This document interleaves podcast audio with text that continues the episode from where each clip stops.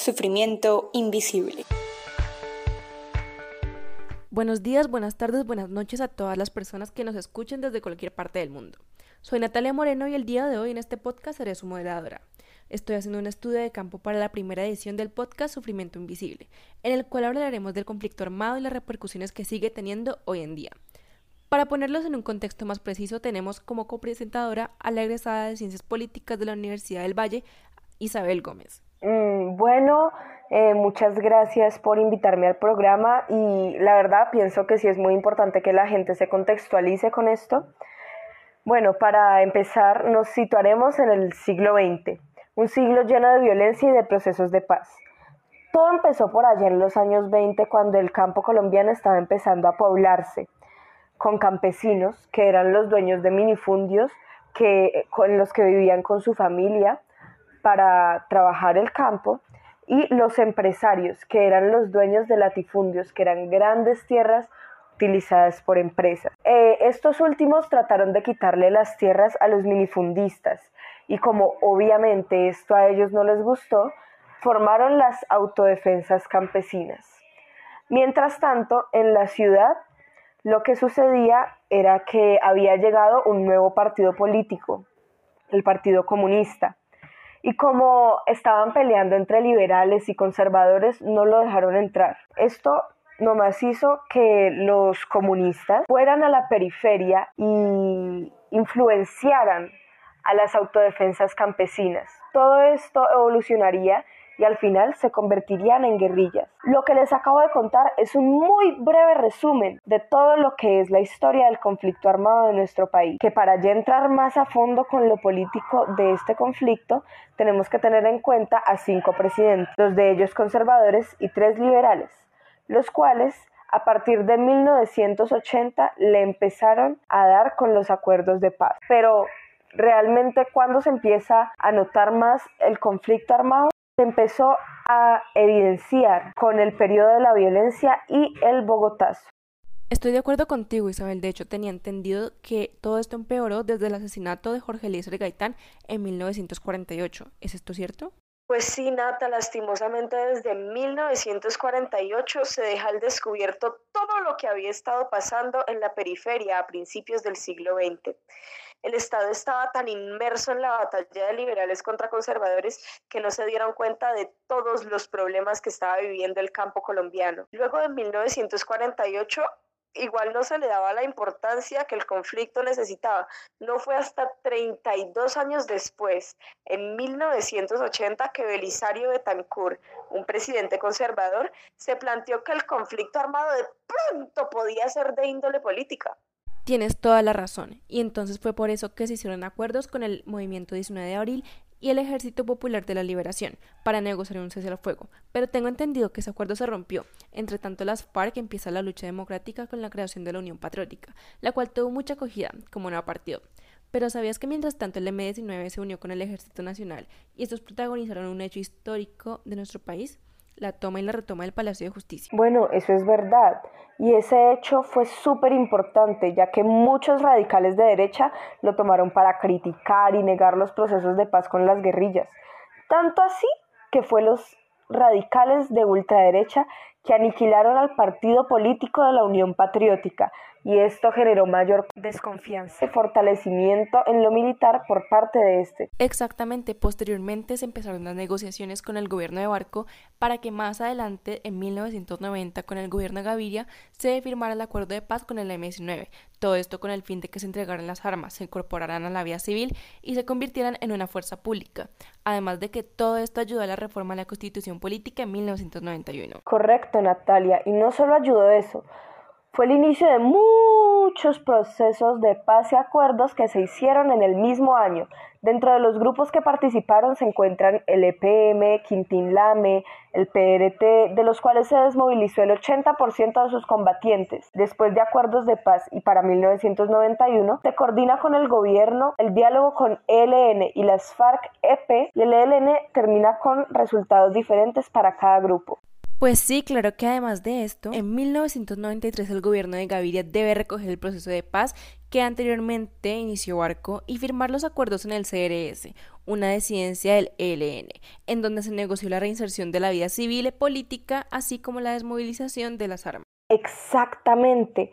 ¿Y puedes creer que un presidente fue acusado de nexos entre la campaña electoral y el narcotráfico? Es que es de no creer, Isabel. ¿Nos puedes decir puntualmente a quién te refieres? Bueno, esto ya fue en 1994 y estoy hablando de nada más y nada menos que del expresidente Ernesto Samper y el famoso proceso 8000, en el cual se le acusó de recibir financiación del narcotráfico para su campaña presidencial. Es bastante perturbador lo que me cuentas, Isabel, y la verdad no tenía conocimiento previo de ello, pero sí tengo entendido que en 1997 se da una convocatoria para todos los bloques paramilitares para que se unan a las Autodefensas Unidas de Colombia, que son mayormente conocidas como las AUC y además de esto, en este mismo año se implementa algo súper importante para nuestro podcast, el derecho internacional humanitario, el cual es el reconocimiento de las víctimas del conflicto. Sí lo sabía, pero aún no hemos terminado. Recuerda que el 9 de febrero de 1998 en España se dio un nuevo intento de darle fin a la guerra, pero el ELN suspende los diálogos debido a controversias. De igual forma, Andrés Pastrana ganó la presidencia colombiana y prometió iniciar un diálogo pacífico con las Fuerzas Armadas Revolucionarias de Colombia, o sea FARC, para poner fin al conflicto interno retirando las tropas.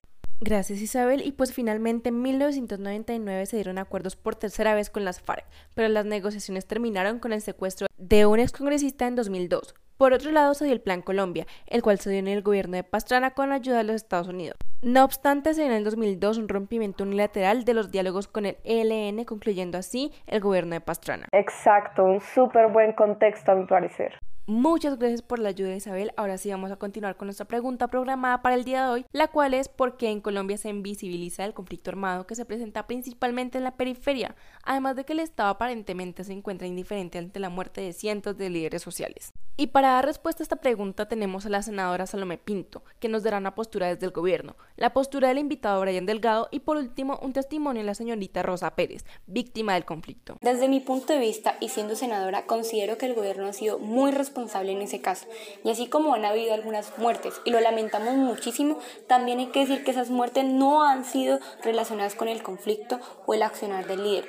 Y eso lo dice la Fiscalía, que es el enter investigador. El gobierno ha venido trabajando en algunas reformas para mejorar la seguridad de la comunidad y los líderes sociales, para que las muertes no solo queden en el pasado, sino que también sean un reflejo de un progreso y un futuro que viene por delante. Por eso creo que la perspectiva de la gente está cerrada en cierto modo y que también está condicionada, porque realmente el gobierno interviene mucho, no solo financieramente, sino en esfuerzo en garantizar la seguridad de todos nuestros civiles y sobre todo las personas que luchan por los derechos como lo son los líderes sociales. ¿Que han habido muertes? Sí, pero que también los muertos que han sucedido no están relacionados directamente con las labores del líder social. Definitivamente y desafortunadamente han habido problemas de otro tipo, ajenos a la labor del líder social, y el gobierno ha tratado de intervenir, pero deben entender que también hay un límite, porque ya son problemas personales donde el líder social se debe responsabilizar por sus actos y ellos mismos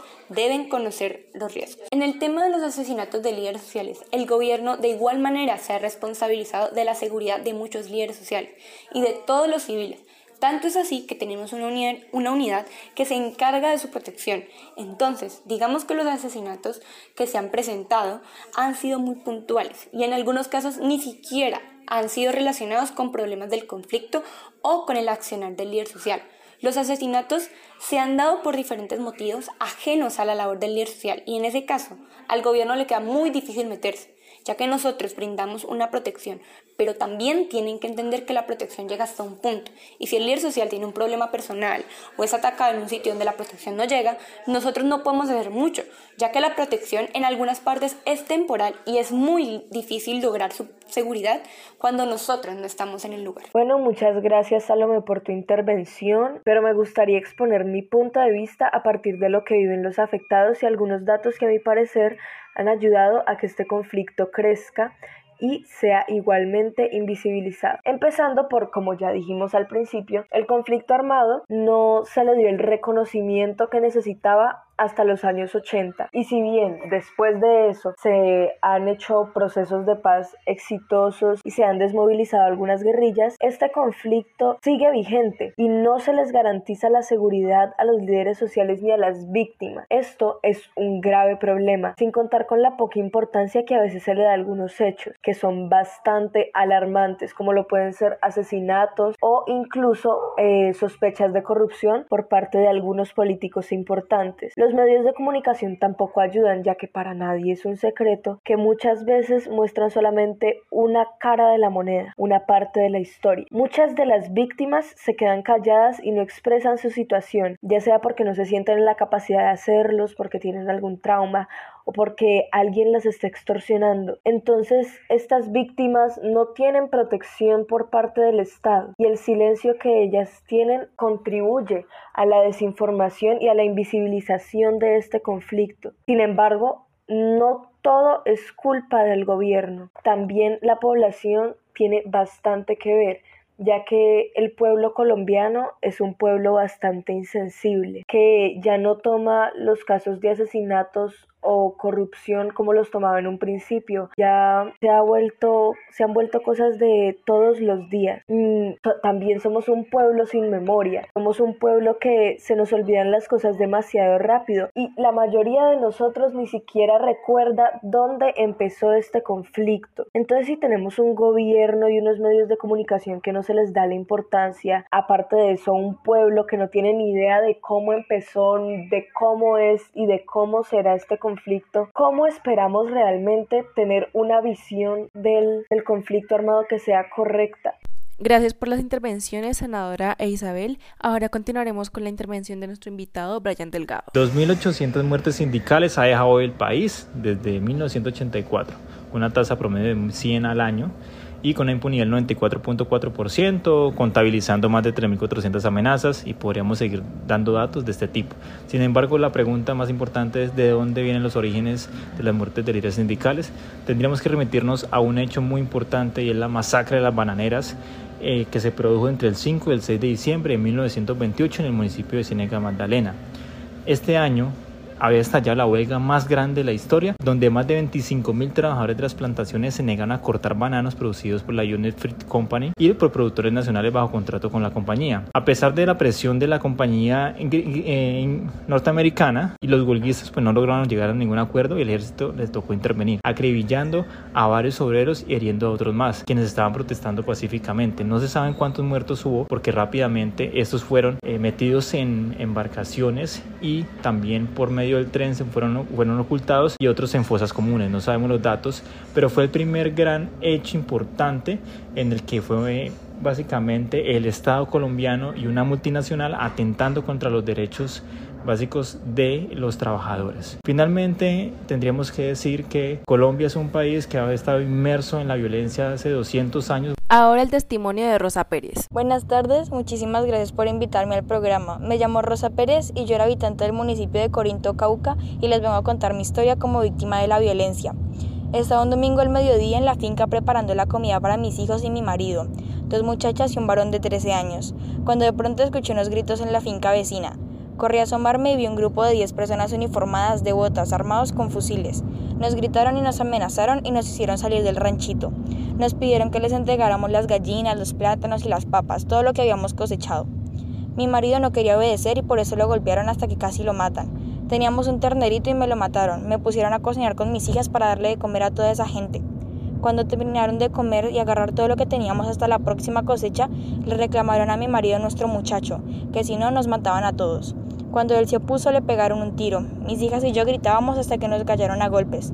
Nos dejaron tiradas en el suelo con mi marido muerto al lado y se llevaron a mi peladito. No lo volví a ver, ya seis años de eso. Agarramos una ropita y nos tocó salir huyendo de la vereda. Y bueno, de parte de todos lamentamos mucho este suceso, señora Rosa.